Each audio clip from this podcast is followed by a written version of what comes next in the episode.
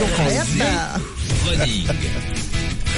Et comme évidemment c'est le moment des RMC Running, on accueille l'ambassadeur RMC Running, Stéphane Diagana, ton Altesse, bonjour. Salut, salut à toutes et à tous. Salut, Salut Stéphane. Salut Stéphane. Salut. Alors aujourd'hui le programme, je crois, c'est les, ouais. les compléments alimentaires. Qu'est-ce que c'est les compléments alimentaires? On entend parler que de que de ça, mais on ne sait pas ce que c'est exactement. C'est du dopage, c'est pas du dopage, Stéphane Raconte-nous. Non, alors les, les compléments alimentaires, en, fait, le, le terme euh, de l'industrie, c'est plutôt la nutrition sportive. Donc, euh, c'est une nutrition spécifique euh, pour les gens qui pratiquent euh, le sport, qui vient en complément d'une nutrition classique. Elle n'a pas pour vocation de, de remplacer une, une nutrition euh, classique et, et, et- et, ben, vraiment euh, tout ce qu'il y a de, de plus euh, logique en termes de base alimentaire. Donc, on doit respecter ces bases alimentaires, mais il se peut que dans certaines situations, on ait besoin de nutrition sportive ou de compléments alimentaires. Euh, des situations certaines qui s'expliquent parce que quand vous faites du vélo notamment, euh, que vous êtes euh, 5 heures, 6 heures sur un vélo, ben, c'est pas facile de manger normalement, surtout si vous êtes dans une compétition, qu'elle soit de haut niveau ou amateur. Donc forcément, là, on essaye de, de trouver des solutions pour pouvoir apporter l'énergie, apporter des protéines aussi euh, pendant l'activité. Ça peut être important et ça permet d'assimiler mieux le, le glucose. Donc pour optimiser euh, l'effort. Alors non, c'est pas du dopage parce que euh, on est vraiment sur de la nutrition, on est euh, sur des éléments qu'on trouve dans la dans l'alimentation classique, ce qui n'est pas le cas de l'EPO. Hein. Quand vous mangez un steak, vous cherchez pas à avoir d'EPO.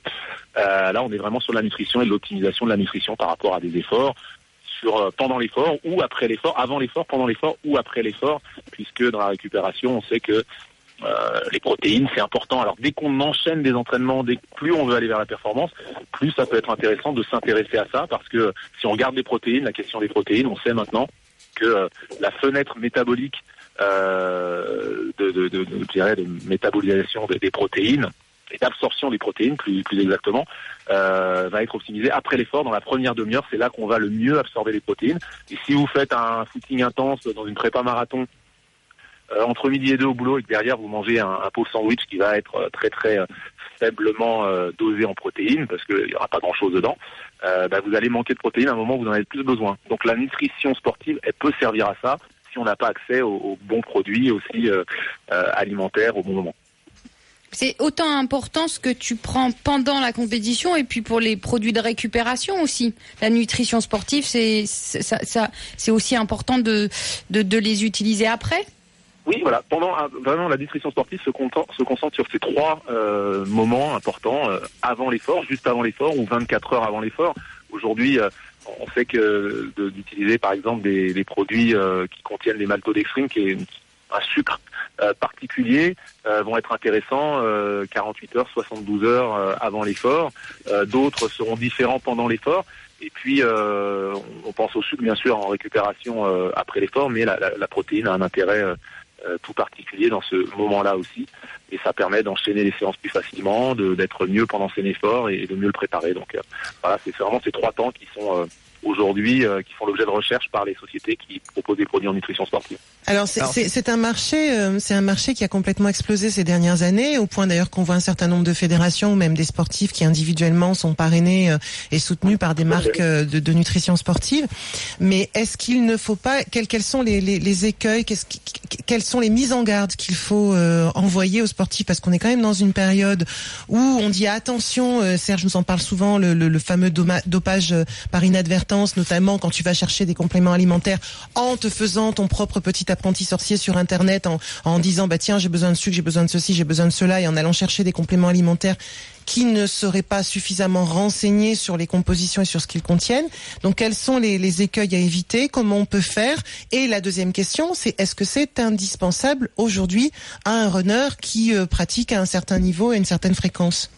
Alors la, la première question, effectivement, maintenant c'est un marché mondialisé et, euh, et par Internet, euh, bah, qui a plus for- forcément les, les- qui offre plus les mêmes garanties que euh, lorsque on avait euh, des produits qui arrivaient tout bonnement par la frontière, avec un contrôle douanier, avec une. Là aujourd'hui, ça arrive chez, chez Monsieur et Madame tout le monde. Ça peut venir des États-Unis, de Nouvelle-Zélande, d'Australie, d'où vous voulez, et les réglementations ne sont pas du tout les mêmes qu'en France. On a des, réglementations qui sont assez draconiennes en France. Les produits sont tout ce qui est est mis sur le marché en France et vendu dans les magasins, c'est beaucoup plus contrôlé. Maintenant, c'est pas infaillible non plus. hein. Il y a certaines, euh, certains, certains, certaines boutiques euh, qui fournissent des produits qu'on retrouve sur Internet et qui n'auraient pas normalement euh, d'autorisation pour entrer sur le marché français. Mais c'est quand même une sécurité supplémentaire que d'a- d'acheter à l'aveuglette sur Internet des produits qui risquent d'être contaminés, deux- notamment aux États-Unis. C'est euh, beaucoup plus, euh, euh, je dirais, libre euh, et beaucoup moins contraint. Euh, les allégations, pareil, euh, sur les produits euh, sont beaucoup plus fantaisistes. Et donc, on va vous promettre monts et merveilles alors que dedans, euh, il y aura de l'eau et du sucre. C'est moins le cas en France. Il y a un contrôle beaucoup plus fort sur les allégations et sur les produits en eux-mêmes. Il y a deux faits à dire, peut-être Stéphane. C'est que, un, il y a une étude qu'on cite souvent, qui est un peu maintenant préhistorique, mais elle fait référence, c'est que euh, 30% des produits achetés sur Internet euh, étaient- euh, sont contaminés, enfin étaient, puisque l'étude date, étaient contaminés soit par des produits anabolisants quand les, les allégations, comme tu dis, euh, vantant les produits, ben, prédisaient une augmentation de la masse musculaire. Donc évidemment, vous prenez la protéine seule, ben, vous n'allez pas prendre de muscle. hein. Vous prenez la protéine et un stéroïde ou une hormone de croissance, enfin un anabolisant réel, une hormone. Évidemment, vous allez à ce moment-là augmenter votre masse musculaire.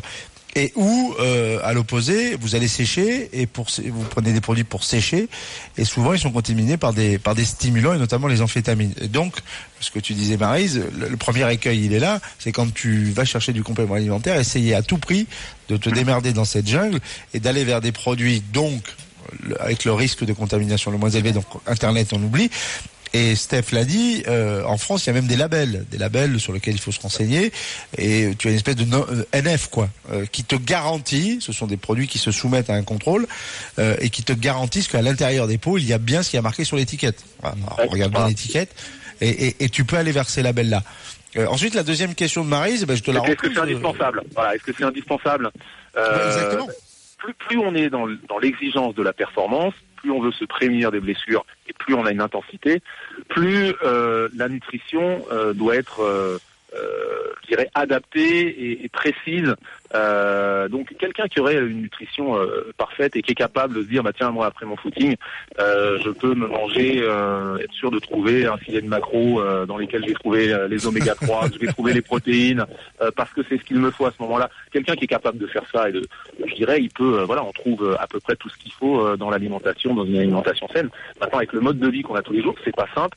Et plus on est dans l'intensité, plus, euh, je dirais, voilà, et la quantité d'entraînement, plus c'est intéressant de regarder où peuvent être ses carences, mais ça vaut le coup de faire des bilans aussi, euh, déjà sur son alimentation de base, et puis euh, de se dire, bah là, oui, j'ai une déficience que je j'arriverai pas à compenser dans l'alimentation classique parce que je n'aime pas tel aliment, je n'aime pas, et mais ces carences veulent, peuvent poser problème dans une situation, je dirais, de- de- d'effort extrême, que ce Alors. soit ponctuel ou dans la durée. Donc oui et non. Oui, si vraiment on a, on se concentre, on peut se passer de, de compléments alimentaires. Mais une fois de plus, il faut pouvoir manger la bonne chose au bon moment. Et euh, non, euh, si on regarde un peu la réalité des choses et qu'on est vraiment dans, des, dans de l'extrême, euh, parce que notre mode de vie souvent est, est pas adapté. Les, les sources de, de, de protéines ou de sucre naturel, on va pas les trouver forcément On va- au bon moment dans l'alimentation. Christophe, on va accueillir la, la- la- no- notre invité, mais donc Eh oui. euh, Stéphane, t'es jusqu'à maintenant l'homme qui murmurait à l'oreille des hommes de, 60, de moins de 70 kilos, mais c'est aussi l'homme qui court avec des macros séchés sur, euh, sur les épaules.